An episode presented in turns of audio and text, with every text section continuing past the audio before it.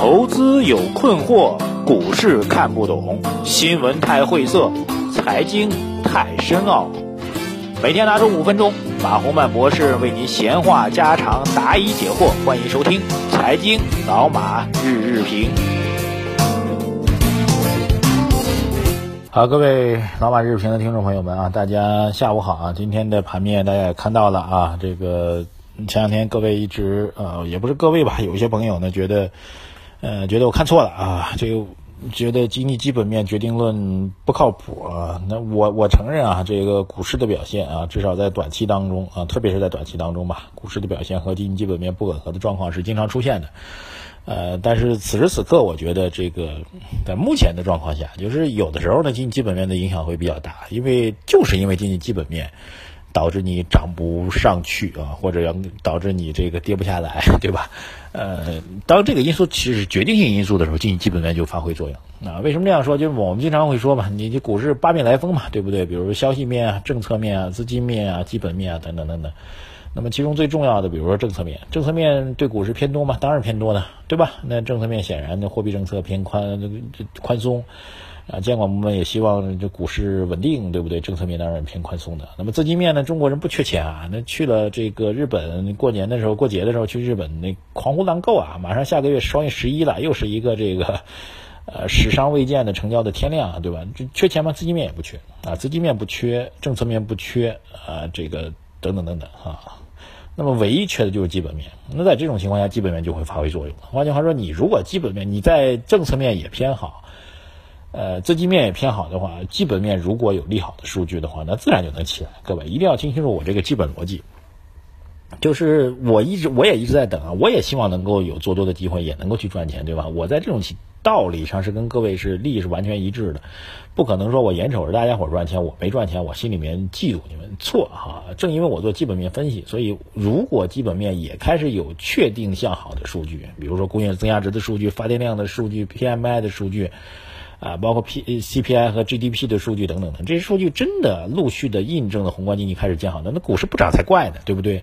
因为其他方面都是偏多的，只有你这一块是偏空的，你就是那个所有的木桶十块板当中最短的那块板，我咔嚓把你给补齐了，能不涨吗？所以问题就在这儿，所以在当下这种情况下，呃，基本面真的是对股市形成比较大的决定性的一个要素。啊，当然我也承认，你比如说在这个市场特别狂热的时候，比如今年上半年或者去年吧，呃，那个时候基本面也不是很好，但是也不是很坏啊。再加上这个资金面的等等等等各种因素，对吧？它就轰上去了。那现在问题是资经济基本面不是当初的不好不坏的状况。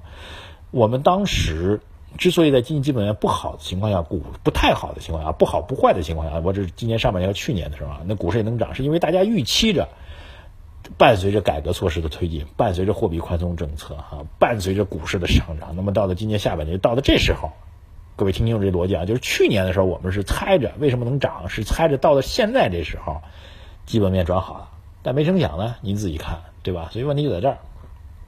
所以再重复一下我近期的一个逻辑啊，应该说，呃，相信我这种逻辑的人，在这两天。没有加仓，或者说在相对的高位减仓了啊，或者说在趋势上参与的情况下，内心保持谨慎的人，应该最起码没有受到啊今天调整的一个损失吧？好吧，这个还是供大家做一个参考。我们相信啊，您只要是我们老马日日评的坚定的听众啊，您是我财经马红曼微信公众号的这个粉丝用户，我会在宏观数据转好的第一时间。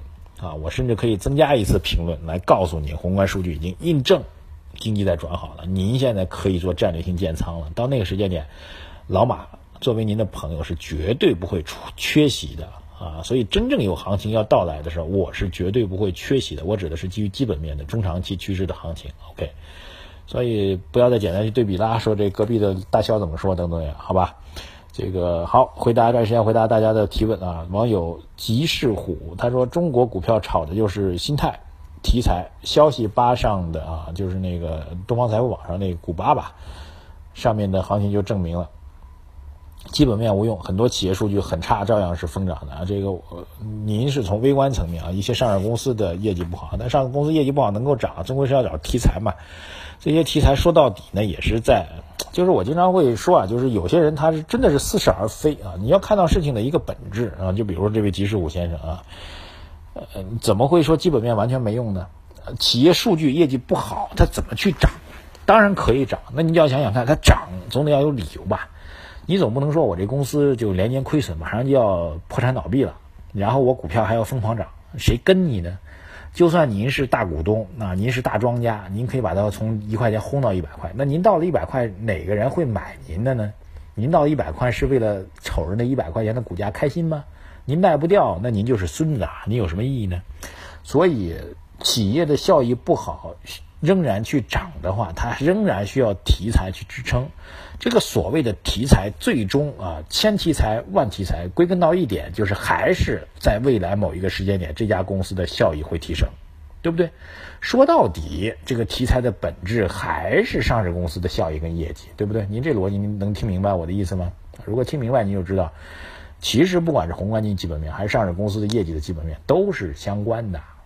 您这个疯狂去找一题材去炒，炒完之后发现业绩没提升，它照样会跌下来的，对不对？好，继续回答网友提问啊。飞哥他说：时至今日啊，请马博士说一下股指期货对现货股票的参考价值，谢谢啊。我们那个头脑风暴啊，我这个十月二十六号、二十七号了，我们要录一期关于股指期货的话题。正好这两天跟很几好几个做期指的人聊啊，这个基本观点吧。第一个，呃。期指显然不会是这个之前六七月份暴跌的，包括八月份暴跌的这个罪魁祸首啊，因为真正的问题呢，还是来自于比如六七月份是查配资资金面的一个扼杀，八月份来自于经济基本面的扼杀。那么期指显然不是罪魁祸首，但是期指呢，在这个现货市场人心不稳的时候，起到了这个波动放大的一个作用。我觉得这是一点啊，能够证明这一点的呢，就是当期指被阉割之后啊，期指期货指数市场现在已经被阉割阉割了嘛。这市场已经没有了啊，可以忽略不计了。呃，股市也没涨起来啊，所以这就表明股指期货也也显然不是罪魁祸首了。那对于股指期货和现货市场的问题呢，有几点可以讨论。第一个，期指市场它是可以做空赚钱的，但是广大的散户没有办法做空赚钱，这是交易上的不公平啊。第二一个就是 T 加零啊，期指市场是 T 加零的，但是现货市场是 T 加一的，这也是比较大的问题。您说现在期指对现货股票的参考价值，我个人觉得参考价值不大啊，您可以忽略不计。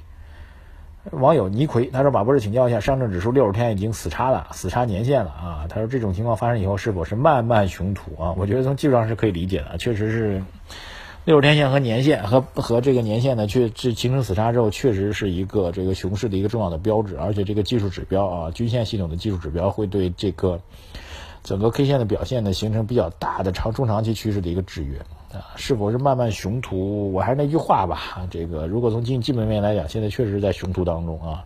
哎，反过头来讲，就是回到期指那边补一句啊，就是期指中国股市，大家经常说熊熊呃牛短熊长嘛，对吧？